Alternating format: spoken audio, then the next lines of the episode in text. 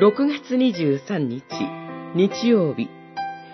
新しい命をくださる主イエス。ルカによる福音書8章26節から39節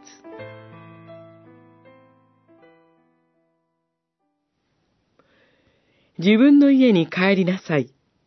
そして、神があなたになさったことをことごとく話して聞かせなさい。その人は立ち去り、イエスが自分にしてくださったことをことごとく町中に言い広めた。八章三十九節ガリラヤの向こう岸にあるゲラサ地方に悪霊に取り憑かれた男の人がいました。この人に取り憑いていたのは軍団という意味の名を持つレギオンという複数の悪霊でした。この悪霊のゆえに、彼は衣服を身につけず、家に住まないで墓場を住まいとしていました。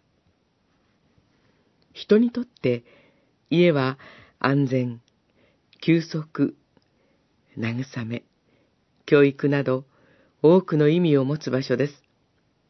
そして何より家は生きている人がとどまるところです。ところが、悪霊に取り憑かれた人は墓場に住んでいました。彼は肉体は生きていましたが、一人の人格としては生きた存在ではなかったのでしょう。彼に会うために、主イエスはガリラヤ湖を渡りました。彼に取り付いていた悪霊を御言葉によって追い出され、彼を自分の家に帰らせました。彼は、主イエスによって新しい命をいただき、誠に生きる存在になりました。私たちにも、新しい命を与えるため、主イエスはこの世に来てくださいました。この主イエスに心から感謝しましょう。